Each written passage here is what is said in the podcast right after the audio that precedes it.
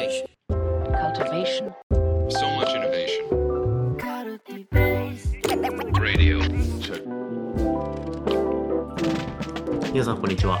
皆さん、こんにちは。安西です。みなべです。はい。というわけで、カルティベースはいマネジメントラジオやっていきたいと思いますけれども、いつものお二人でお届けしております。はい。あのね、いつもの通り、あのイントロ特にせず進めていこうと思うんですけど、南さん、前回、はあれですよ、あの、はい。前編だったことを覚えてますか？覚えてます。あの、先先週じゃないや、前前回、Y なきタスクうん。指令マネジメントをいかに抜け出すかっていうタイトルで、ラジオ収録をして、うん。で、3つポイントがありますって言ったんだけど、1個しか話さないまま終わっちゃって、はい。我々は夏休みに突入したっていう流れでしたね。いや、もうね、これね、あのフラグ通りだと思うんですけれども、はいあの時3つありますって言って1つやって、残りの2つ何だったのかっていうのを、はい今、僕失念しちゃったんですけど、でも大丈夫です。多分、こういう話をしようと思ってたろうと思って、ちゃんとさっき言語化したんで、あ、よかった思い出してはいないけど、言語化をしたんでなるほど。なるほど。なるほど、はいちょうどいいタイミングでね、おあのはいお盆休みに入っちゃって、だから、はいまあ我々あれから2週間経ってるんですね、収録からね。うん。で、その間、みなべさんもあの川でキャンプしたりとかいろいろね。めっちゃ楽しかったです。そう、完全に夏休みを満喫して戻ってきたんで、そういえば何だったっけなって言いながら、ちょっとはい振り返りから始めたいんですけど、はい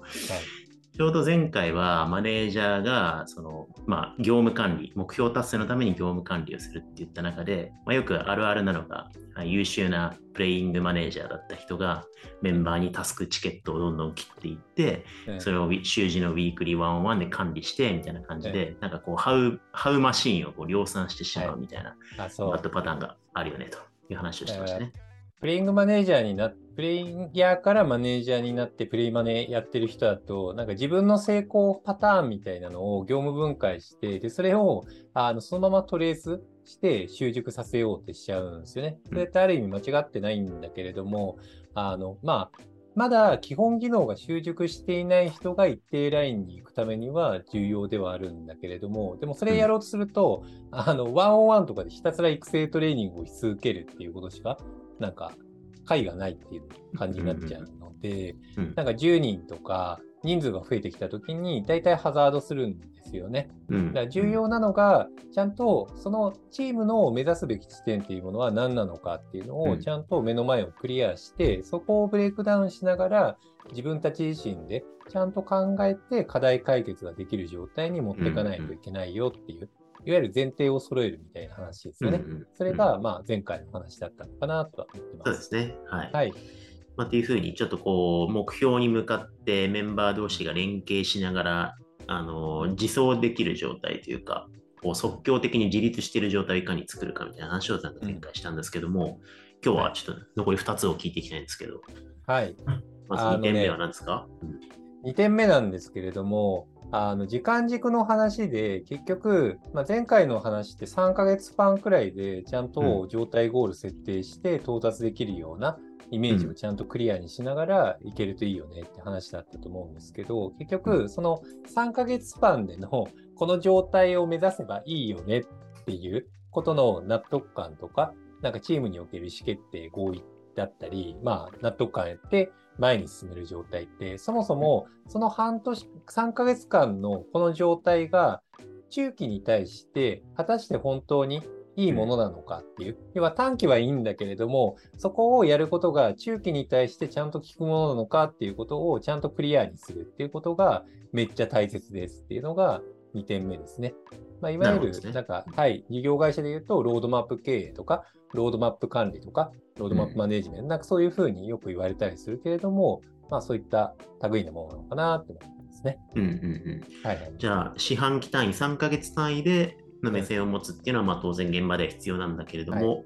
まあ少なくとも、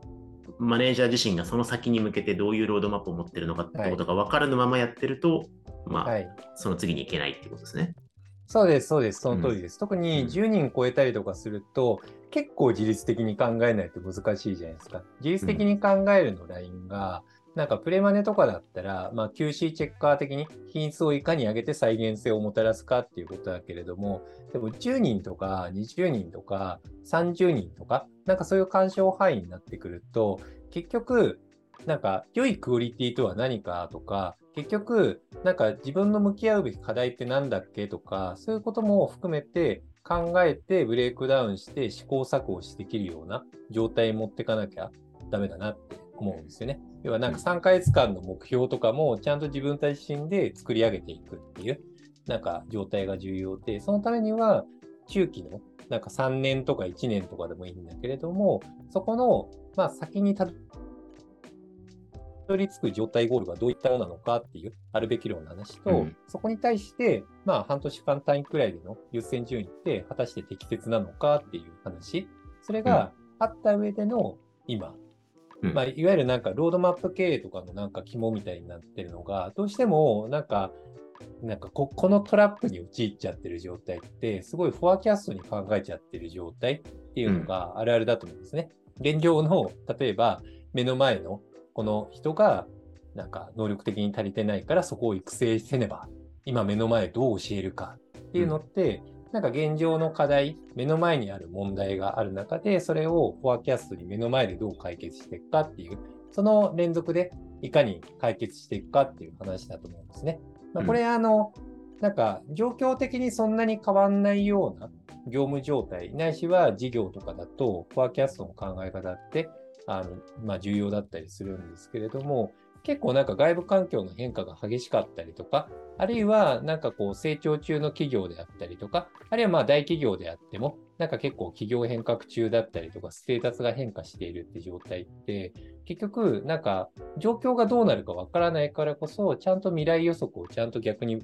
考えた上でバックキャストをするっていう。で未来に対して今の活動はちゃんと効くのかっていうことをクリアにしていくっていうのが、結構チームインパクトをなんか叶える鍵になったりするんですよね。うんで、大体なんかタスクトラップに入っちゃってるマネージャーの人って、まあ得てしてフォアキャストになっちゃってるケースがめちゃくちゃ多いんですよね。なんか、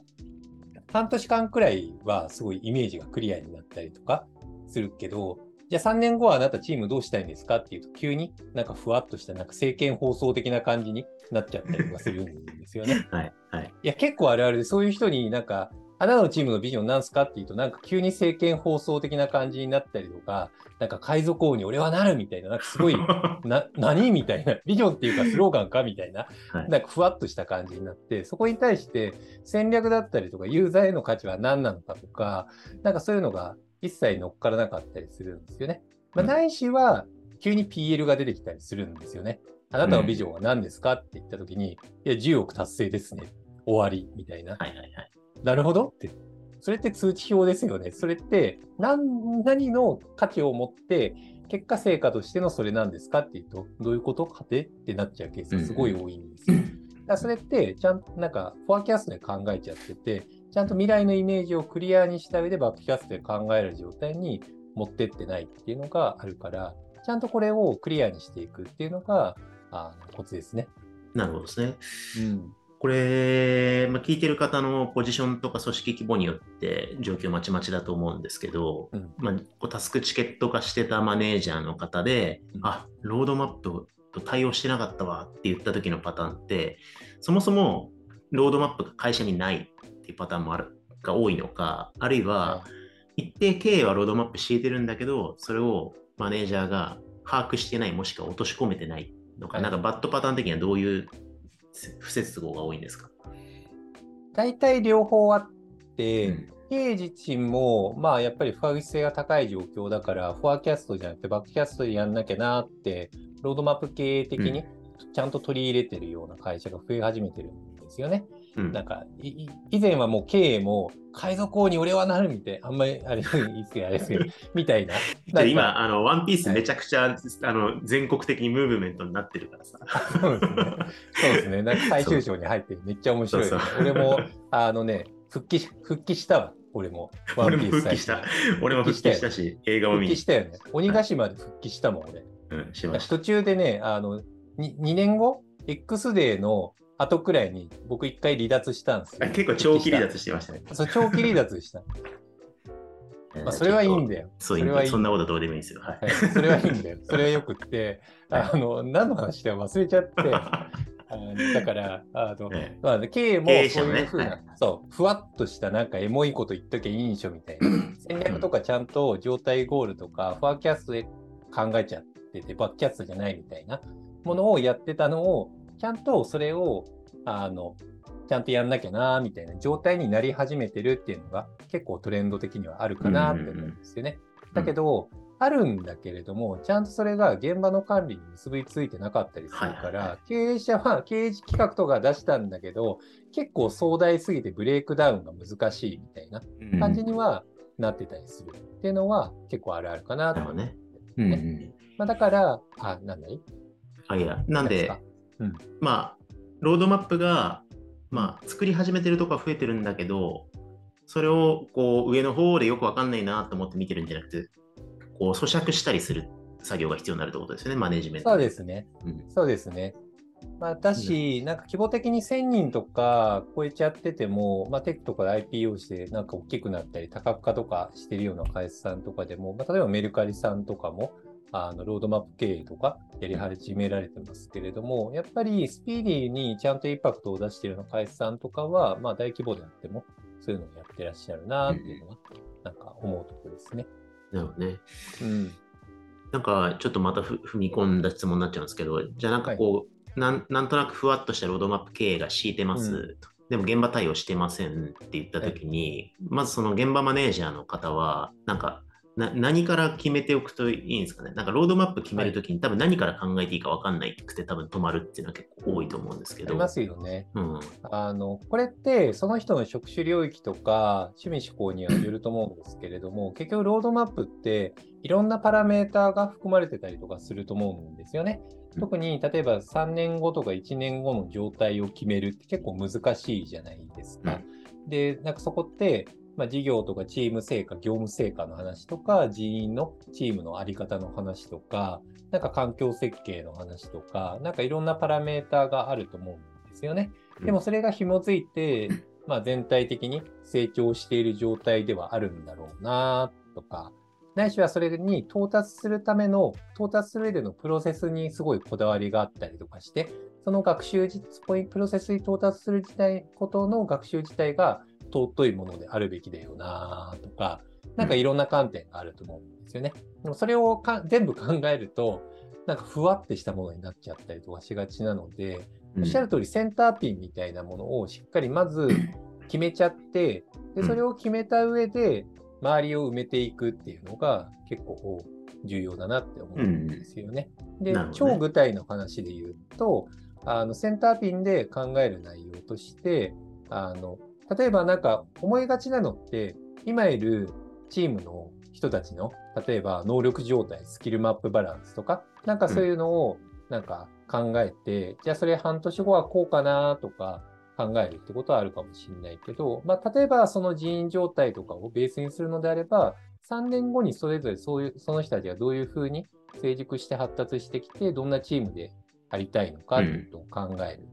意識的にね。うん。半年後、1年後は考えられても、3年後っていうと結構飛躍が生まれると思うんですね。とか、あるいは事業計画とか結構落とされてきてると思うんですよね。で、その中で、なんかチームの事業成果、業務成果、数値成果の、なんかまず、なんかさっき10億ドンみたいな話だけど、まあ、まずそこででもいいから、それになることによって、なんか他がどういうふうなパラメータ変化が起きて、世界線が変わってくるのかって意味付けを探っていくでもいいと思うんですよね。